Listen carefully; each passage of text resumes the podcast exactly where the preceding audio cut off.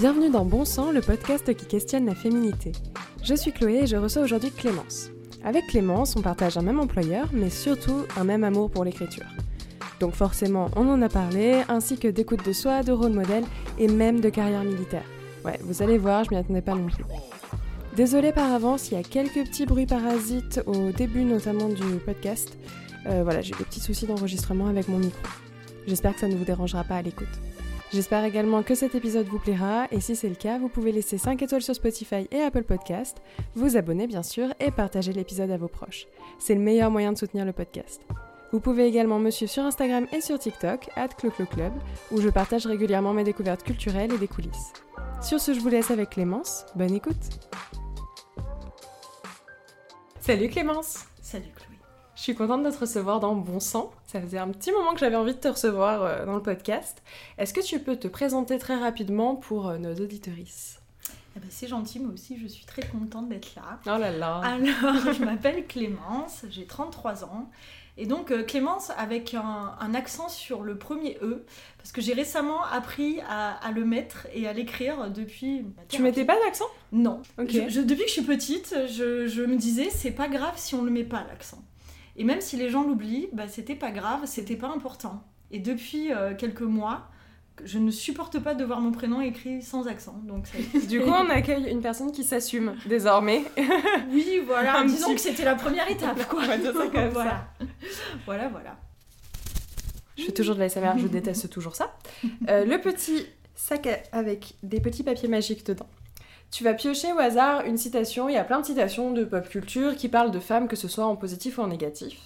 Je veux bien ensuite que tu nous la lises et que tu me dises à quoi ça te fait penser, tout simplement. Ok, ok. Mon père me dit remets donc ton jupon, ne touche pas à ce ballon, ça c'est pour les garçons. Cesse de gémir, t'as des occupations, des fils et des aiguilles, des perles et des boutons. De la femme, si un jour. C'est une chanson. Ah ouais, je connais pas.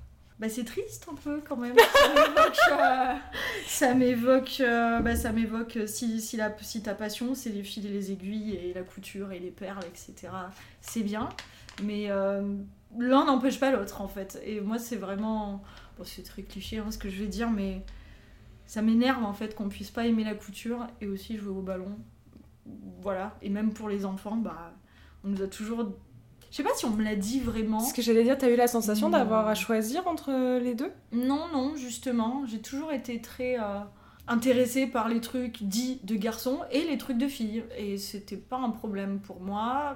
A priori, on me l'a jamais reproché, mhm. mais ça a jamais. Mais j'ai toujours eu quand même conscience qu'il y avait des trucs de garçons et des trucs de filles. Ouais, ça qu'on nous renvoie de l'extérieur. Voilà, c'est ça. Et j'ai jamais compris pourquoi en fait, parce qu'on peut aimer les deux et c'est pas un problème. Et voilà. Quand t'étais petite, tu jouais à quoi? Alors quand j'étais petite, c'est un peu bizarre mignon, mais j'adorais. Euh, ça fait un peu dîner de con, hein. mais c'est parfait. On commence très bien cet épisode. J'adorais euh, faire des comme des jardins avec des allées, des arbres, mais en miniature. Un peu euh, les jardins zen et ce voilà, genre de trucs. c'est ça, mais en miniature. Et j'ai un souvenir vraiment où tous les endroits où j'allais, j'étais ah, il y a du gravier, je pourrais faire ça avec ce gravier. et je jouais à ça, et je jouais beaucoup aussi à construire des choses en papier, euh, à construire des maisons, des, des, des théâtres, des trucs, Beaucoup d'urbanisme, euh, je Ouais, un peu. Je pense qu'il y a eu un petit truc, euh, ouais, il y avait un petit, une petite fibre, voilà. C'est très précis, comme, mais, mais bon, ouais, j'aimais beaucoup faire ça, Et du coup, est-ce que tu as souvenir d'un moment où tu as pris conscience que bah, justement tu étais une fille et pas un garçon? On te l'a fait ressentir potentiellement ou juste t'as pris conscience que le regard qu'on portait sur toi était pas le même que sur euh, des mecs hmm. J'ai toujours eu beaucoup d'amis, euh, garçons et filles. Ouais. Et j'ai toujours. Euh, et à partir, on va dire, de. Ouais, même l'école primaire, je traînais beaucoup avec les garçons. Mais j'avais aussi beaucoup de copines. Enfin, moi, j'étais hmm. vraiment. Voilà. Et c'est vrai qu'à partir bah, d'un certain âge, donc je dirais au lycée, et après en prépa, j'étais dans des milieux très très masculins, que ça soit voilà au lycée. J'étais dans une filière scientifique où on était deux filles dans la classe, enfin vraiment voilà. Après j'ai été dans une prépa dans un lycée militaire, c'est une autre histoire. Et après une école d'ingénieur en physique, donc il y avait vraiment très peu de filles. Et au final, euh, j'ai trouvé ma place après, mais j'ai eu un peu de mal au début parce que j'avais l'impression que c'était soit la fille qui est un peu garçon manqué, celle qui s'intègre au milieu et qu'on remarque pas trop. euh. Ou bien la fille, justement, hyper féminine. Le sex symbole au voilà, milieu de tous les garçons. Voilà, la, euh. la- la reine, euh, voilà, avec tous, ces, tous ces garçons, voilà. Et au final, bah, la conclusion, c'est qu'on peut être, enfin, on n'a pas besoin d'être l'un ou l'autre. Si ça nous fait plaisir, si c'est, ça fait partie de notre nature profonde, pourquoi pas, mais, mais on n'a pas besoin de, de ça pour, euh, pour s'intégrer au final. Et à ton avis, ça vient d'où justement euh, en termes de parcours le fait que tu vois, vous tu te sois retrouvé, euh, je dis vous parce que vous étiez deux visiblement, mais que tu te sois retrouvé au milieu de plein de mecs et qu'il n'y ait pas eu d'autres meufs sur ces filières. Alors, il y en avait, et justement, Ah. euh, les filles en question, c'était. euh, généralement, j'étais très proche d'elles. Euh, Ok. on était vraiment. J'étais pas du tout dans une quoi. espèce de concurrence, au contraire. Ça fait des liens très très forts. Et euh, comment ça se fait? Bah, C'est une bonne question, parce que euh, que ça soit les filières scientifiques ou même euh, dans l'armée, etc., parce que j'ai envisagé une carrière dans l'armée. J'ai bien changé depuis. Ouais, c'est ce que j'ai bien On en reparle. Voilà, on en reparlera.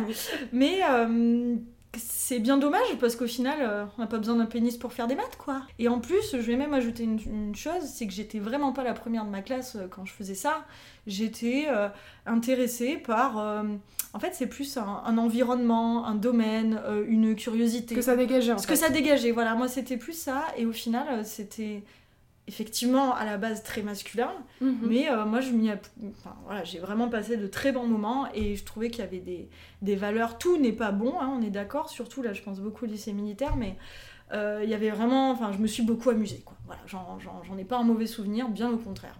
Et ces filières-là, tu les as découvertes par le biais de proches qui t'y ont incité ou de profs ou par toi-même euh, Alors, euh, beaucoup euh, d'injonctions euh, parentales, je dirais. D'accord. Je pense que c'est un peu suivre le rêve de mon père, voilà, de, qui, qui m'a toujours beaucoup parlé de l'armée.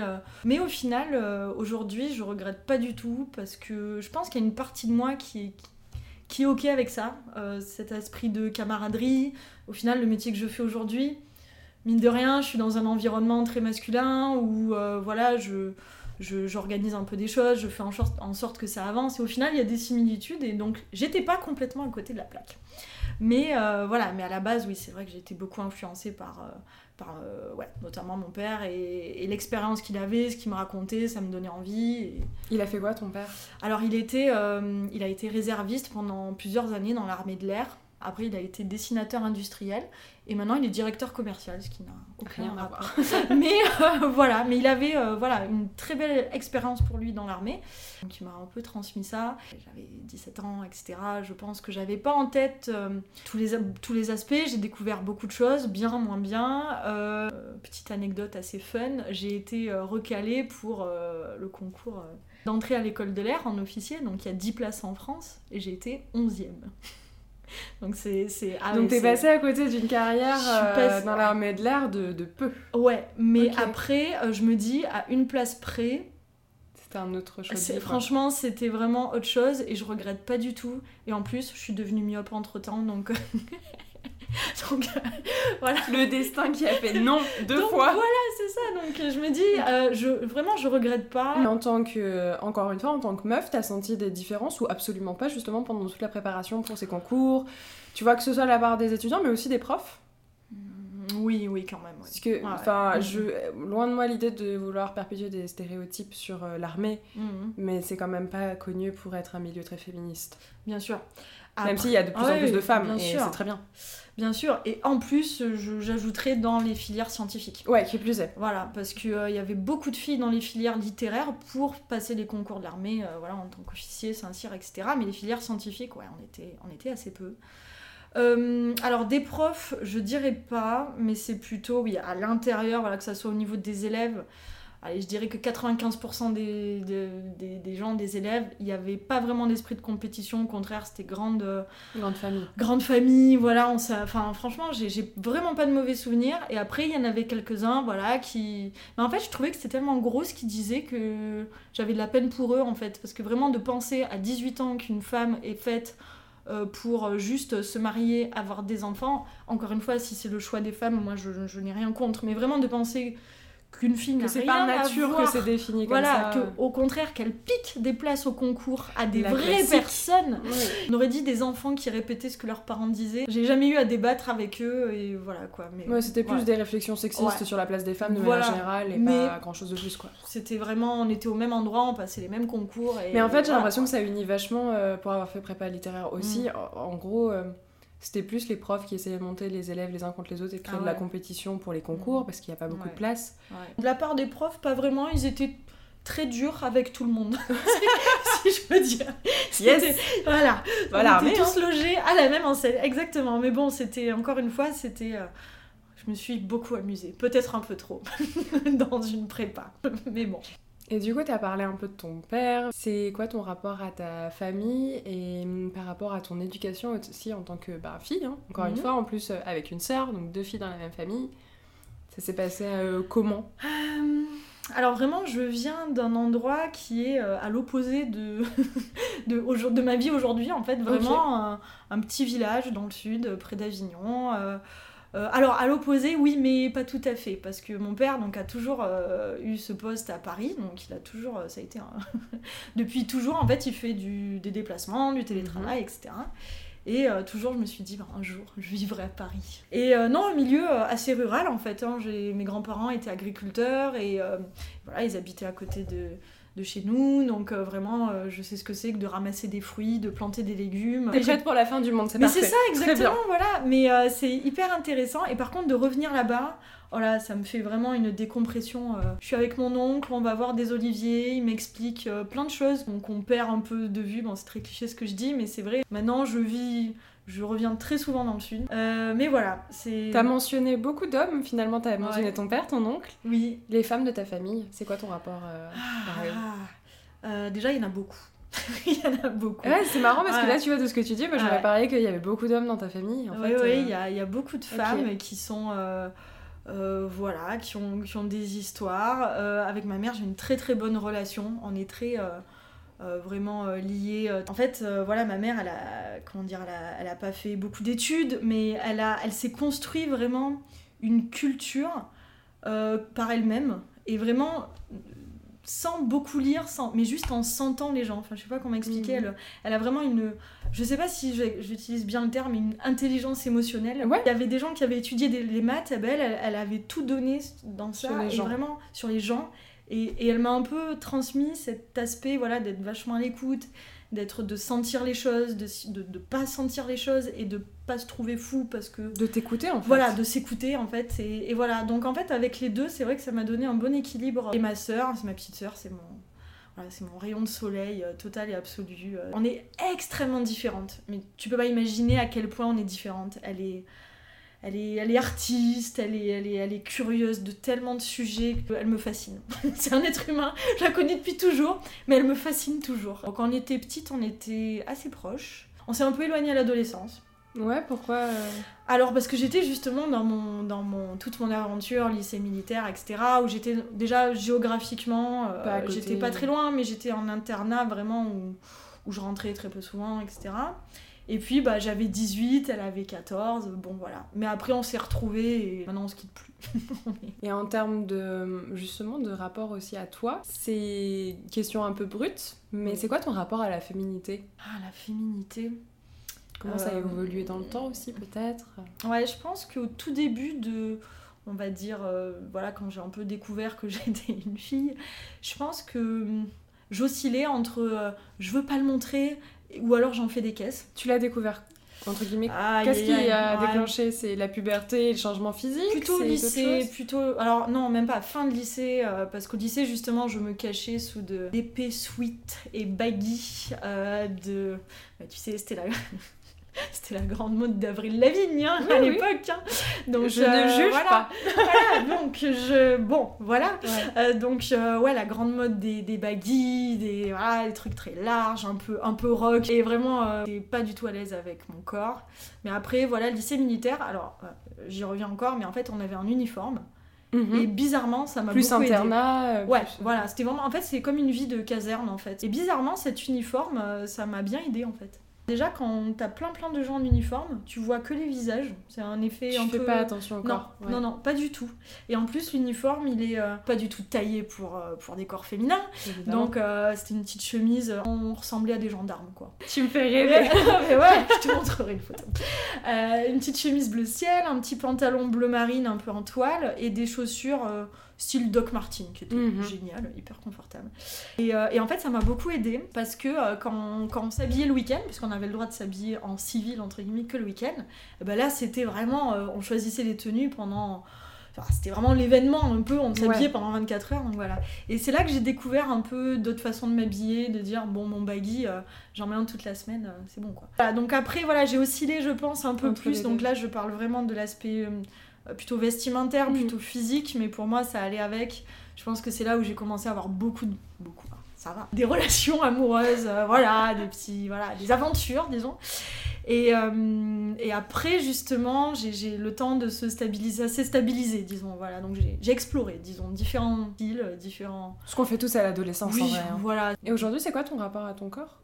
Ah, aujourd'hui, je suis beaucoup plus à l'aise. Et là, euh, bah, justement, 33 ans, euh, cette année, euh, ça m'a fait vraiment ah, un petit choc, je dirais. Parce que, alors, c'est pas que 33 ans, c'est ça fait 10 ans que j'ai quitté mon école d'ingénieur. Donc, pour moi, c'est ce qui marque un peu l'entrée dans la vie adulte. 10 ans que je travaille, 10 ans que je suis à Paris, 10 ans que je suis avec mon copain. Et euh, bah là, en fait, je sens que les années passent. Et j'ai eu un petit. Euh, je vois que je vois que j'ai je commence à avoir des rides je commence à avoir euh, plein de gens autour de moi qui ont des enfants Euh, ah, sur les rides il y a aussi les boutons euh, d'acné qui vont avec Bah, Alors, c'est autant avoir les deux, hein, autant cumuler tous Voilà. les âges d'un coup. Voilà, j'ai même des petites taches de soleil, tu vois, voilà. Bon, c'est nouveau. J'ai des petits trucs nouveaux comme ça. Ça va mieux. Euh, mais justement, je pense avec ma thérapeute, je, je, je, je sens que ma vie change un peu, même mon corps, même euh, mes habitudes. mais c'est ok. J'ai totalement accepté, là. Ça a pris quelques mois, mais. Et même. Y compris ma féminité Ouais. aujourd'hui, je suis beaucoup plus à l'aise avec mon corps. Je, je- je me connais mieux vis-à-vis de ce que j'aime porter, ce que j'aime, ce qui me met à l'aise, ce qui me met mal à l'aise. Et, euh, Ta féminité Bon. passe beaucoup par euh, l'apparence, ouais. Ouais, ouais. Pour moi, ouais, je pense que c'est. Pourtant, euh, je suis vraiment d'avis que l'un n'empêche pas l'autre. Mais justement, moi, mon style, j'ai toujours eu du mal parce que je considérais que j'étais pas assez féminine, justement.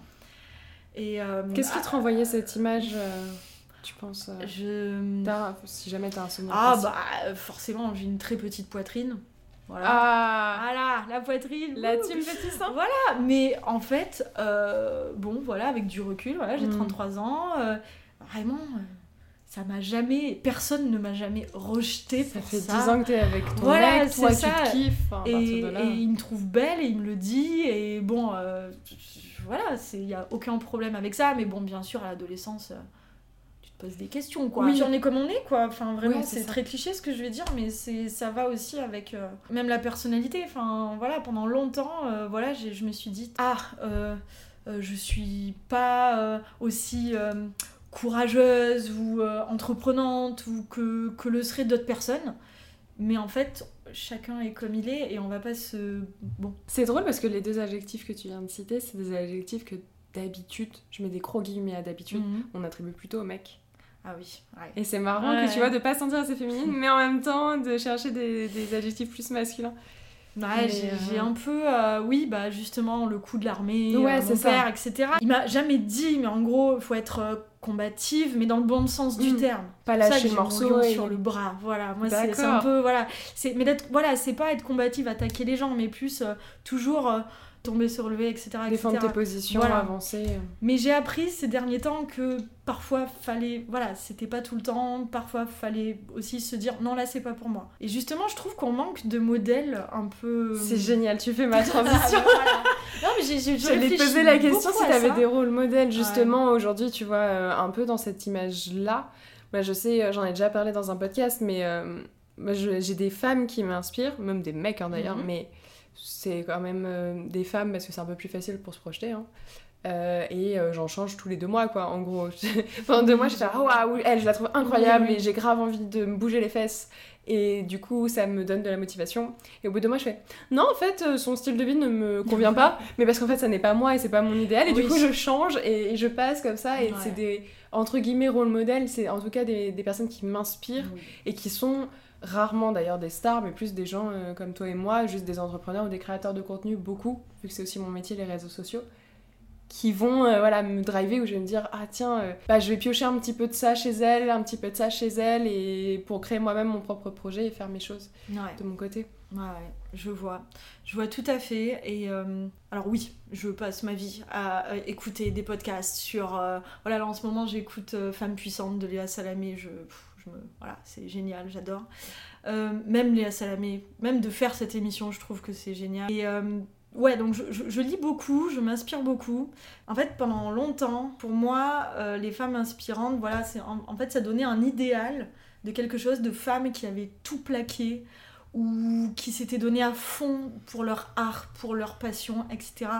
Et en fait, moi, je me reconnaissais pas là-dedans je pense que au final, je suis pas en tout cas une personne euh, qui est prête à tout plaquer pour euh, écrire un livre euh, voilà, pendant six mois voilà, dans une forêt, même si j'adore la littérature, écrire aussi. Et en fait, je trouve qu'on manque de modèles mesurés. Ouais, c'est ça, plus dans le quotidien. en fait. en fait, c'est ça, parce que mm. même dans le quotidien, tu peux faire des trucs vraiment hyper puissants pour toi. Mais si ça se trouve, ton voisin, il trouvera ça quelconque, voilà, mais si pour toi c'est important, eh ben c'est important. Pendant longtemps, j'ai un peu culpabilisé de me dire waouh, il y a des gens qui font des choses tellement extraordinaires, qui plaquent tout pour vivre leur passion. Moi, en fait, rien que d'y penser, ça m'angoissait de, quitter mon travail, en fait. C'est un modèle très à l'américaine hein, aussi, je trouve, en termes d'approche. Mais justement, j'ai fini de lire euh, Comme par magie d'Elizabeth Gilbert, donc j'ai déjà un peu parlé sur le Clou Club. Et euh, ce bouquin, et encore une fois, j'y serais pas allée moi-même. J'aime beaucoup son approche, je suis pas du tout d'accord avec tout. Euh, mais je trouve qu'elle donne énormément à penser et que c'est mhm. bien écrit. Et notamment, elle parle, euh, en fait, elle parle de créativité dans ce mhm. livre-là. Et notamment euh, de est-ce que tu dois tout plaquer du jour au lendemain pour devenir écrivain, par exemple. Ah ouais, Est-ce que tu as envie de devenir autrice, là, comme ça ouais. Et elle dit, ben non. En fait, avoir des idées, avoir de l'inspiration, c'est super, mais tu peux faire ça juste pour toi. Et en fait, c'est là où c'est le plus précieux, c'est tant que toi, tu trouves ton compte et même si c'est, euh, bah, j'en sais rien, tous les dimanches, tu as décidé de retaper une voiture dans ton garage. Oui. Mais c'est trop bien, go mmh. Et ça veut pas dire que tu as envie d'en faire des vidéos TikTok et de, de, la revendre un million et ainsi de suite. Enfin, chacun fait à son échelle et ça, ça vaut pour tous les métiers créatifs, peu importe la forme créative. C'est pour ça que je mmh. parle de, de voiture, tu vois, parce que pour moi, il y a une forme. Les métiers manuels, ça reste. Enfin, les passions manuelles, ça reste une forme de créativité. Oui. Et. Euh, et voilà, et de juste euh, pas se mettre la pression, tout comme euh, la fameuse pression que je sais pas si tu écoutes toutes les mises, moi avec l'écriture ça a été le cas pendant des années et je me suis rendu compte que vraiment ça servait à rien parce que je n'y arrivais pas. C'était d'écrire un roman avant mes 30 ans. Des débuts d'histoire, j'en ai des tas. Rester assise devant un ordinateur pour écrire, je n'y arrive pas. Mmh. Je préfère raconter des histoires dans mon podcast et me donner bah à fond dans mon podcast. Et le roman, bah, si je l'écris à 40 ans, ce sera trop bien. Mmh. Mais je préfère écrire un truc où j'ai quelque chose à dire plutôt qu'écrire un truc parce qu'il y a une deadline de l'âge de euh, à partir de tel âge il faut parce que sinon ça veut dire que t'es pas créatif ou t'es pas un génie et ainsi de suite. T'as loupé ta vie. Exactement à la trentaine. Voilà bah oui oui non mais ouais je comprends. Bah la même euh, vraiment ouais dans ton euh, rapport à l'écriture ah oui oui bah je, je... mais c'est ok maintenant là ça fait trois ans que je suis des ateliers pour donc des projets littéraires en écriture de romans et j'avance mais alors à mon rythme et vraiment en fait je peux pas dire que j'ai. Bah, c'est pas que j'ai pas envie d'écrire un roman. En fait, j'ai juste envie d'être dans proche de ce que j'aime euh, beaucoup, le, un des trucs que j'aime le plus au monde, c'est-à-dire la littérature, les mhm. livres, et même d'écrire, voilà, même si c'est 5-10 minutes, où vraiment euh, on déconnecte le cerveau, on est dans le flow, etc., ben, rien que ça, ça me va. Et c'est pas grave, et c'est ok, et, euh, et avec moi dans les ateliers, il y a des gens qui ont déjà publié, il y a des gens qui sont encore plus lents que moi et, qui font ce qu'ils peuvent et ils sont très heureux comme ça. Il y a des gens qui sont sur le même projet depuis 3-4 ans. Je suis en train de te faire piquer ton eau par mon chat, excuse-moi, petite parenthèse. Oh. Voilà, c'est terminé. Mmh. Bon, l'écriture en tout cas, j'ai fait la paix avec ça et petit à petit, je fais la paix avec euh, tous les aspects de ma vie où j'avais la pression. Oui. Et en parlant de pression, justement, tu parlais de tes amis qui ont des enfants, ah, du fait que t'as 33 ah. ans, ah, oui, tu bah vas venir avec mes gros sabots. Bah oui. Ça, tu le vis comment cette pression, euh, justement, qu'on met beaucoup euh, sur les jeunes femmes de la trentaine, quoi, dès la trentaine? Juste pour te situer, ouais. en 2022, là, j'ai compté, je crois qu'il y a 8 ou 9 personnes plus ou moins proches de mon entourage qui vont avoir des, des enfants, en fait. Qui, voilà. Donc vraiment, là, c'est, euh, je pense qu'il y a un effet post-Covid. je sais Bon, bref, tu comprends ça. je pense qu'il y a une histoire comme ça où les gens, ils ont mis en pause des projets et là, ils sont en mode go, tu vois, je sais pas. Mais bon, là, vraiment, un concours de circonstances, euh, voilà. Donc là, je l'ai sous le nez. Moi, pendant très longtemps, ça a été quelque chose de hyper angoissant. Que ça soit. En fait, j'ai peur d'avoir des enfants et j'ai peur de pas en avoir. Voilà. Et j'en suis là, aujourd'hui. Ok. voilà. J'envie les gens pour qui c'est évident. Vraiment parce que c'est vraiment euh, c'est on peut se ouais on peut beaucoup se prendre la tête sur le sujet et voilà et euh, t'en parles avec ton compagnon? Oui oui bah on est euh, d'accord comme quoi on est on sait pas. Et vraiment on eh, c'est bien au moins vous êtes sur la même longueur d'onde. ça. ça facilite déjà les choses. Et vraiment je peux même pas te dire peut-être oui peut-être non. Vraiment on n'en sait rien. Et et, en fait, là, ce qui est dur aujourd'hui, c'est de gérer la pression euh, sociale. On pose la question. Euh, voilà. Je te jure, pendant, on est quoi, au mois de mai? Dans 5 mois, j'ai appris pour 8 personnes. Donc vraiment, oui, à la fin, t'es pas surpris. non, non, mais bref, tout ça pour dire que, voilà, là, le, ce qui est le plus dur, c'est vraiment de se dire, voilà, j'ai 33 ans. Mhm.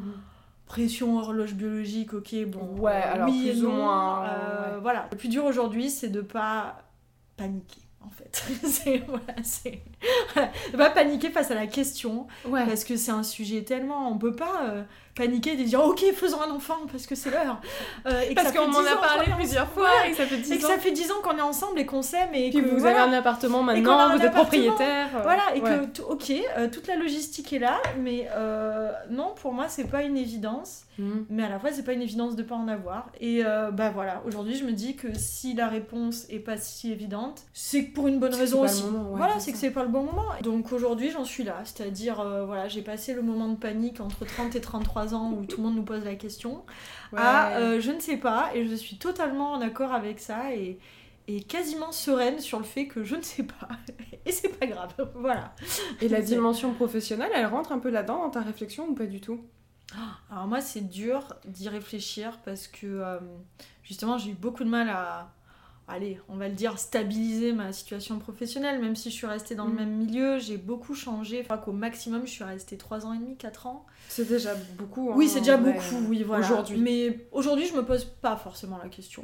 Euh, D'accord. voilà. Je te pose la question parce que tu vois, j'ai pu le voir, moi, dans. Bah, encore une fois, on parlait tout à l'heure des rôles modèles. Des nanas avec qui j'ai pu travailler ou que j'ai croisé euh, dans ma toute petite mhm. carrière. Souvent, les, les femmes que j'admirais beaucoup d'un point de vue professionnel, c'était des meufs qui dépotaient tout, qui étaient mm. hyper vivantes, hyper fortes, hyper vives, enfin voilà. Et euh, qui avaient toutes eu des enfants en fait assez tard. Elles étaient toutes jeunes mamans alors qu'elles mm. approchaient de la quarantaine, voire avec 40 ans. Bisous à Eleanor. oui. Tu vois, et, et c'est vrai que du coup, ça, enfin moi mes parents m'ont eu très jeune et le fait de voir des modèles comme ça, ça m'a aussi normalisé le fait que bah ouais tu peux avoir un gosse à 38 ans en fait. Enfin bien sûr oui, alors certes le rapport sera pas tout à fait le même parce qu'il y a une différence entre avoir un enfant à 28 et un 38 en termes de rapport d'âge par la suite. Mm. mais pas de pression ça vient quand ça vient. Et je, je, me suis posé la question dans quelle mesure elles leur carrière professionnelle avait joué aussi. Et pour en parler avec elles qui sont du coup d'une autre génération que nous euh, là je ne parle pas de toi Éléonore tu n'es pas vieille tu as fait tes 40 ans tout va bien euh, pour qui, pour le coup, la carrière, du coup, enfin, en tout cas, les opportunités professionnelles ont joué un rôle très important. Euh, en, mode. En fait, c'est ça que j'ai envie de faire passer en priorité, ce qui se comprend totalement. Et du coup, le reste, ça passera après, une fois que ça, ce sera fait. Ouais, ça, ce sera développé. Et je trouve qu'on met beaucoup la pression sur les femmes là-dessus, Euh, encore aujourd'hui quand même. J'ai encore entendu euh, il y a pas longtemps qu'on avait posé euh, une, question à l'embauche, euh, vous comptez avoir des enfants euh, Ah oui, prochainement mais ça, on me l'a posé très très souvent cette question. Ah ouais plus, plus récemment. Mais euh, mes, premiers... ouais, mes premières boîtes, donc j'avais 23 ans. C'est pas plus. légal en plus de faire Euh, ça. oui, oui, mais, mais je peux te dire, systématiquement, on m'a posé la question. Hmm. Voilà, c'est. euh, bon, voilà, les gens étaient ravis quand je disais non, c'est pas prévu. Mais euh, alors, moi, est-ce que je me suis posé la question Pas vraiment, parce que. On te l'a Ah, posé finalement. Voilà, déjà, voilà, mais euh, pour moi, c'était plus. euh, je, je dépensais tellement d'énergie à faire en sorte voilà, de m'épanouir au travers de mon travail que, si tu veux, j'ai j'ai- la question s'est jamais posée en fait. Ouais, je comprends. Voilà, c'était, euh, j'ai eu du mal à m'épanouir. à- voilà, c'est quand même, et je pense que ça arrive à beaucoup de gens. Entrer sur le monde du travail, euh, c'est quand même compliqué. Et bon, bah, ploup, 10 ans sont passés. et voilà. Et voilà. Et voilà. euh, mais effectivement, oui, oui, oui, on m'a souvent posé la question. Et C'est scandaleux. C'est Pardon, scandaleux. c'est ouais. non, mais bien sûr, c'est vraiment. Qu'est-ce qu'il m'aurait répondu sur Je dis bah oui, oui, oui. Ah bah du coup, Oui, bah, là, vous dans deux mois, ouais. ok. Et du coup, ouais, bon, après aujourd'hui, je. Ouais, quand même, euh, j'ai- pas trop trop de recul sur la question, mais j'ai quand même l'impression que, ouais, congé maternité, ça se passe quand même pas hyper bien. Euh, alors peut-être pour certaines personnes, oui, mais euh, j'ai quand même l'impression que c'est en demi-teinte, quoi. Au, au mieux, euh, Ouais, quand tu reviens, c'est ton à poste, peu il a un peu changé. quoi. voilà, j'ai quand même l'impression que c'est pas terrible de ce côté-là. Bon, voilà, si jamais, là je considère aujourd'hui que, que les deux sont compatibles parce que justement j'ai des modèles de, bah, Mhm. justement, et Léonore euh, en fait partie, de personnes extrêmement compétentes et dynamiques et maman et fun et qui sortent et ça c'est le modèle. Si un jour je dois aller vers bah, c'est vers ce modèle-là que j'ai envie de. Donc c'est hyper important effectivement d'avoir des modèles de personnes, voilà. qui- Parce qu'au final, c'est Ah, comme ça qu'on se projette. Ça peut être, il faut comprendre ce qu'on a besoin là à l'instant T. Pour moi, rien n'est plus important que le bien-être et la santé mentale. Euh, souvent, là, je me le dis, quelle que soit la situation, ce qui est important, c'est toi, ta santé mentale. Et c'est tout, en fait. Et tout le reste, euh, ben, c'est au reste de s'adapter, en fait. Et c'est bon, là, en théorie, hein, en pratique, euh, voilà. Mais en tout cas, de, de tout le temps y revenir, c'est hyper important. Et Ça voilà. reboucle avec ce que t'as enseigné ta mère. Oui, finalement. bah ouais, finalement. Ah bah ouais, ah ouais, ouais, c'est vrai, exactement.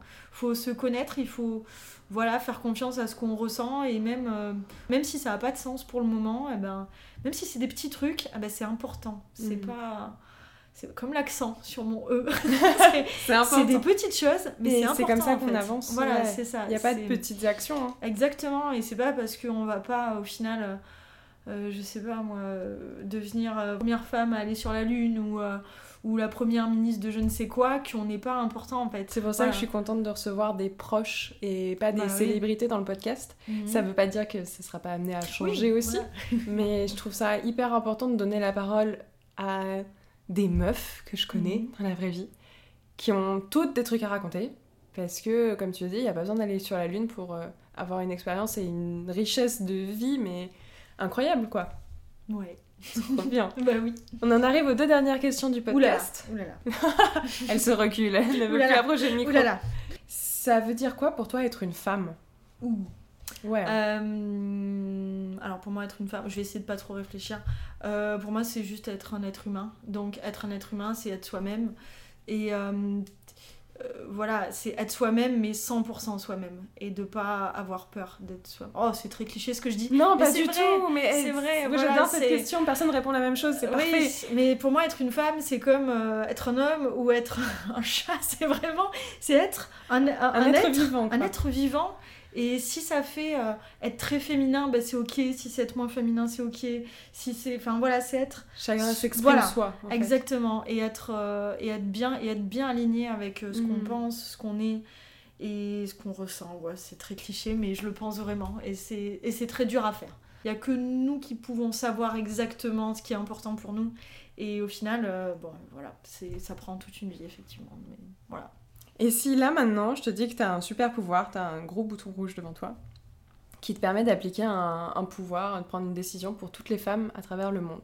Là tout de suite, t'as ce pouvoir-là de prendre une mesure pour toutes les femmes à Mhm. travers le monde. Et à chaque fois, je précise, mais quand je dis femme, euh, j'entends personne identifiée en tant que telle Mhm. qui s'identifie en tant que telle. Oui. Mais en tout cas, condition genrée de femme. D'accord, ok, je comprends.